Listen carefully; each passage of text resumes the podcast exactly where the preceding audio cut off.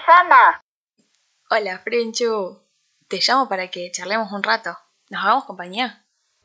Buenas, buenas, Camilín reportándose. ¿Cómo andan? ¿Todo bien? ¿Cómo va sus vidas? Cuéntenme. Bueno, em, probablemente nadie se dio cuenta, pero hace rato que no subo un capítulo. No hay drama igual.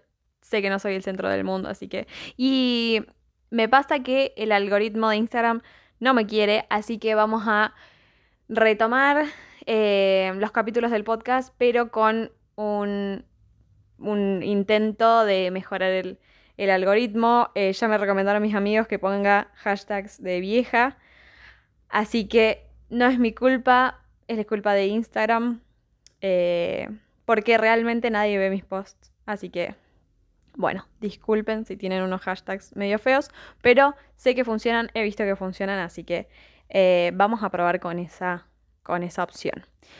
Bueno, em, con, esta, con este nuevo cambio espero que nos podamos comunicar un poquito más, que podamos charlar un poquito más, porque la verdad que mm, esa parte estaría fallando. Pero soy consciente de que es una, no sé, choluleada mía y una parte creativa mía que que me propuse para hablar, hablar porque me encanta hablar. Entonces digo, si hablo todo el día sola, bueno, por lo menos lo comparto, saco algo lindo y qué sé yo. Exploto mi creatividad y todo lo que hay en esta cabeza. Así que, bueno, como vieron en el título de hoy, em, cómo tomar grandes decisiones. Grandes y no tan grandes porque la verdad que no he tomado muchas grandes decisiones. Creo que no. Mm, más o menos. Pero creo que con la poca experiencia que tengo, incluso tengo algunos, eh, algunos consejos o un punto de vista desarrollado, podría decirse. Así que ahí les va, tómenlo, déjenlo, qué sé yo. Bueno, espero que se estén, que estén haciendo algo interesante y divertido mientras me escuchan. Así que si no lo están haciendo, cocinen algo, dejan, corran, caminen, no sé. Bueno, em, sin más preámbulos, ¿quieren que comencemos? Empecemos. Bueno, el primer punto que me parece importante, me parece muy importante y que no muchos lo tenemos en cuenta, es que cuando sabemos que vamos a tomar una gran decisión, cuando tenemos en mente que tenemos que tomar una decisión, de cualquier índole, de cualquier tipo, de cualquier magnitud, debemos ser conscientes de que hay una parte en nosotros que está influida por los demás. Y no solo por un par de personas, sino por la sociedad. Esta, esta cosa que Normalmente lo relacionamos con algo como supermasivo, con algo malo, muchas veces con algo malo. Eh, y creo que en este caso podría ser malo. Creo que en este caso se justifica que la sociedad eh, nos consuma y nos, nos haga menos originales, menos nosotros, nos saque de nosotros. Entonces, acaba mi tip. Cuando uno sabe que tiene que tomar una gran decisión, yo recomiendo alejarse un poco de todos, del resto de las opiniones. Muchas veces eh, crear un proceso interno sin contarle absolutamente a nadie em, que en qué es lo que estás pensando o, qué está pasando por vos para no influirte, para que los demás no influyan en vos. Y muchas veces por ahí hay cosas que nosotros queremos que en realidad no queremos, entiende, eh, profundamente. No es algo que nosotros queremos, sino es algo que la sociedad nos vendió que, uy, está buenísimo. O esto lo tenés que hacer para ser exitoso, ser rico, ser famoso. O tenés que querer ser rico y famoso. O rico, por lo menos. Porque famoso es medio controversial. Pero rico sí. Entonces, em, muchas veces esto pasa que eh, nosotros, ni siquiera nosotros mismos queremos las cosas, pero las queremos porque nos dicen que, eso es lo mejor y que así deberíamos vivir nuestra vida con esa intención. Y muchas veces ni siquiera sabemos que, que en realidad no es lo que deseamos, ¿Se entiende? Como que esta, en el transcurso de nuestra vida, lo asumimos, como que lo naturalizamos.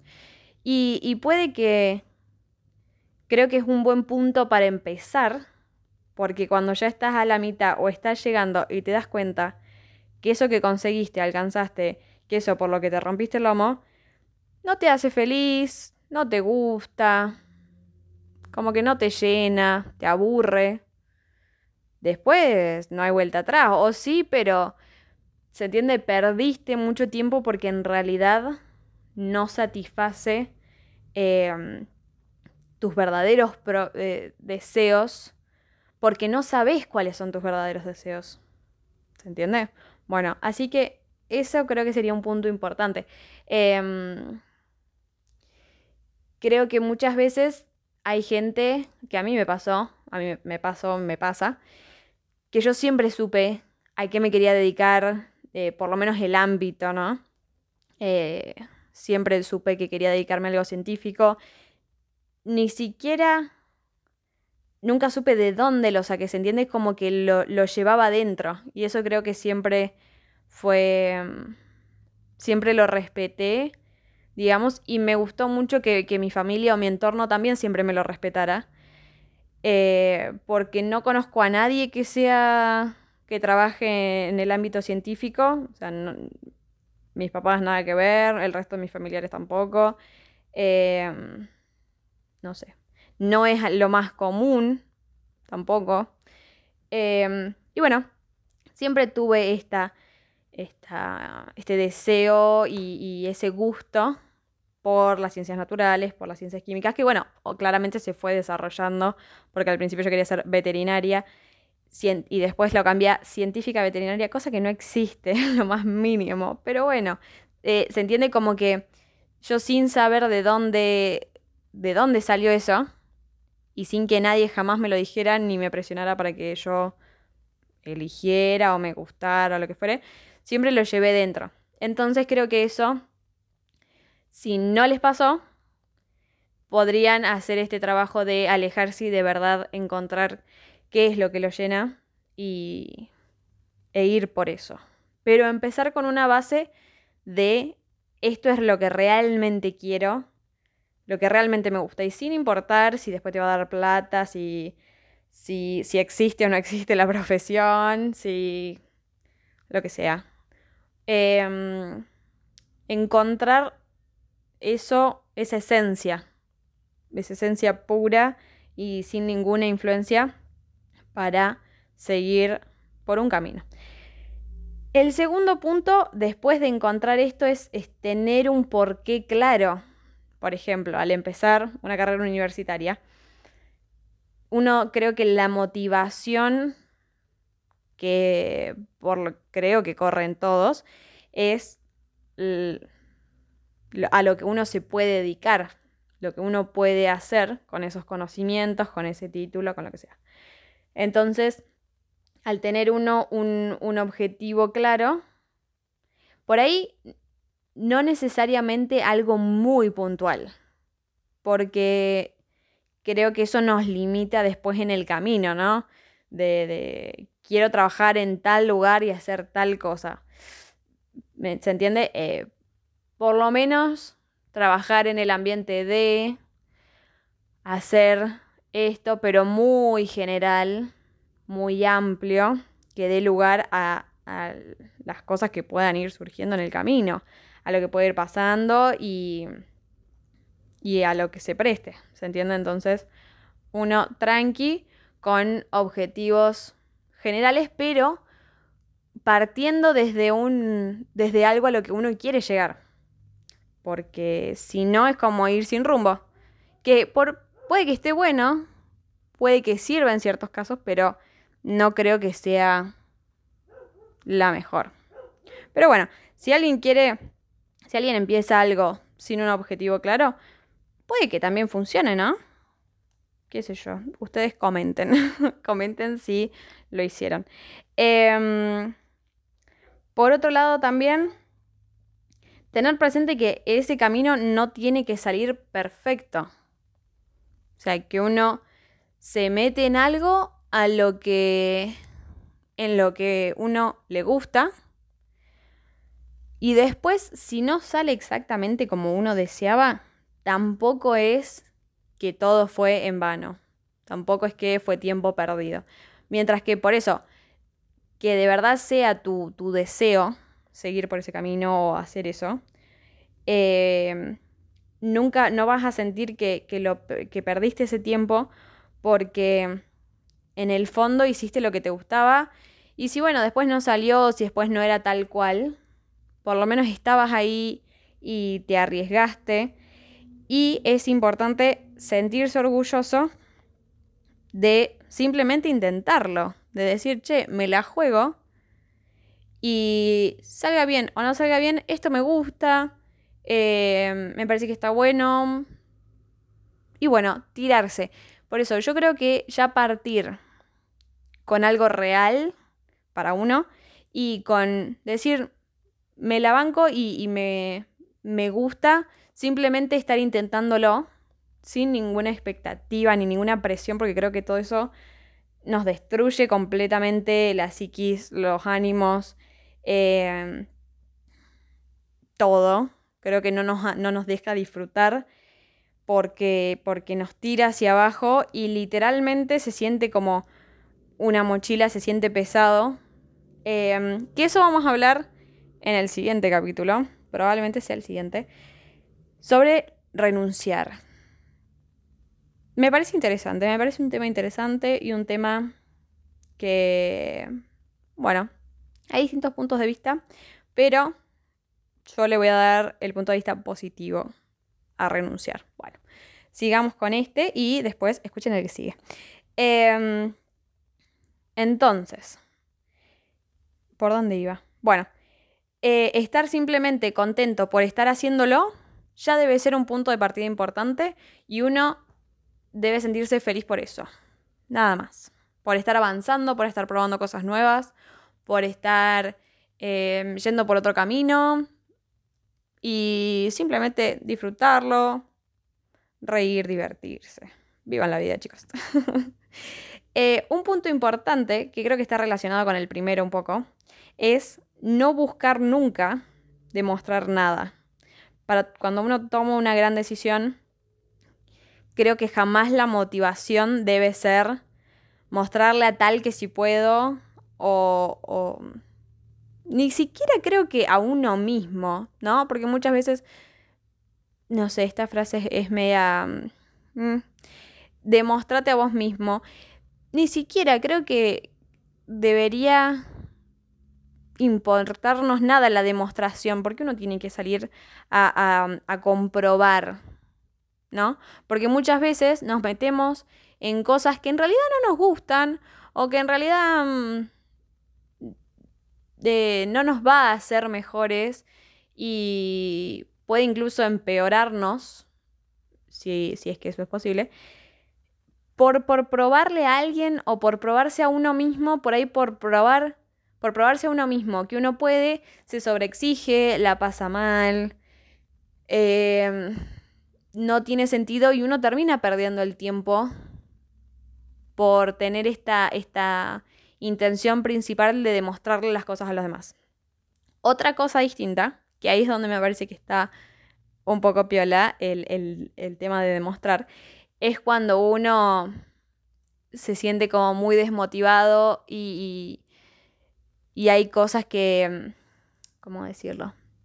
Cuando uno ya no encuentra esa motivación o se está quedando un poco sin motivación, por ahí que, se, que, el, que el motor, de, por lo menos de arranque, sea, che, yo dije que iba a hacer tal cosa y, y quiero viste, eh, demostrarle a tal que sí pude y que cerrarles la boca porque no quiero que me...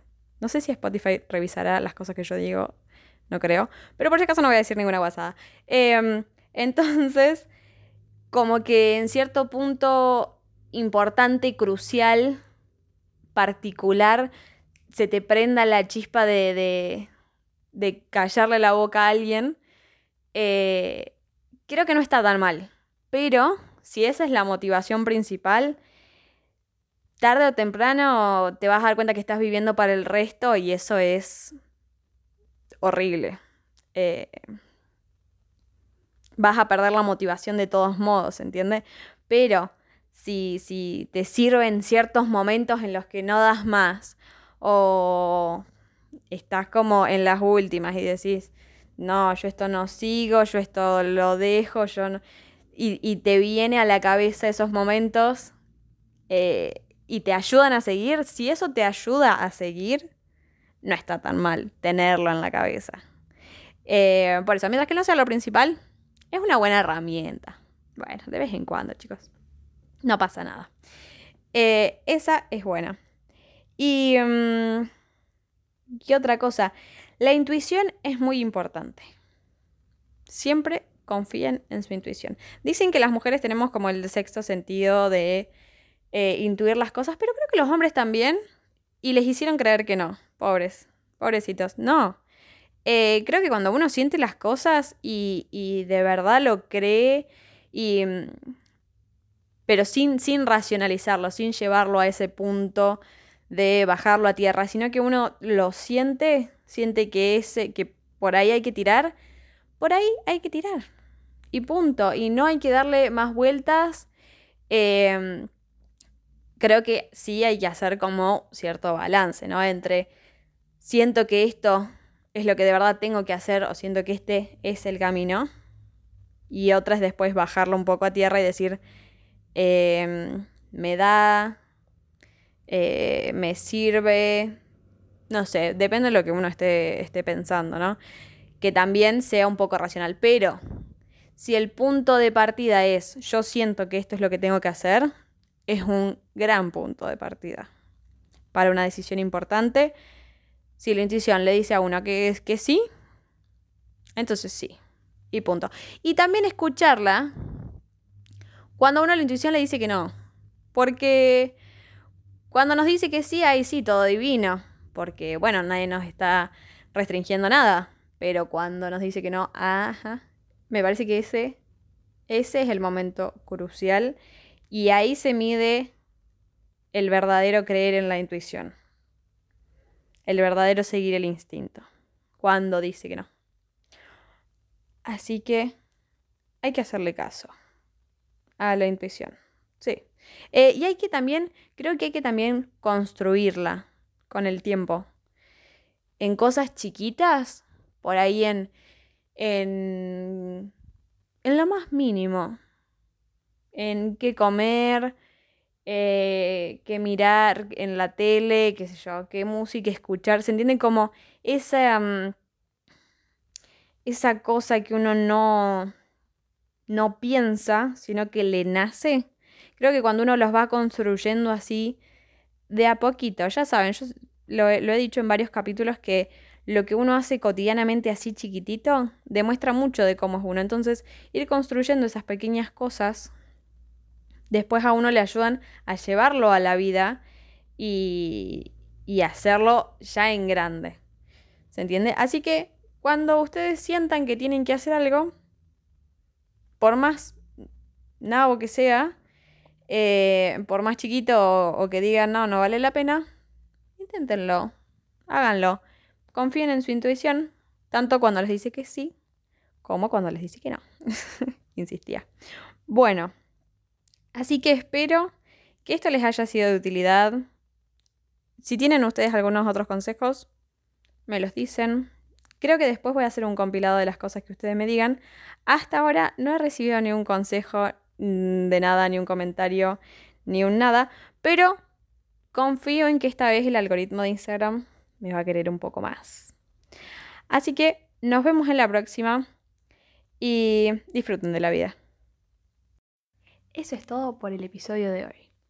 Y en el próximo, ¿de qué vamos a hablar? De lo que pinte, de lo que pidas. Nos vemos.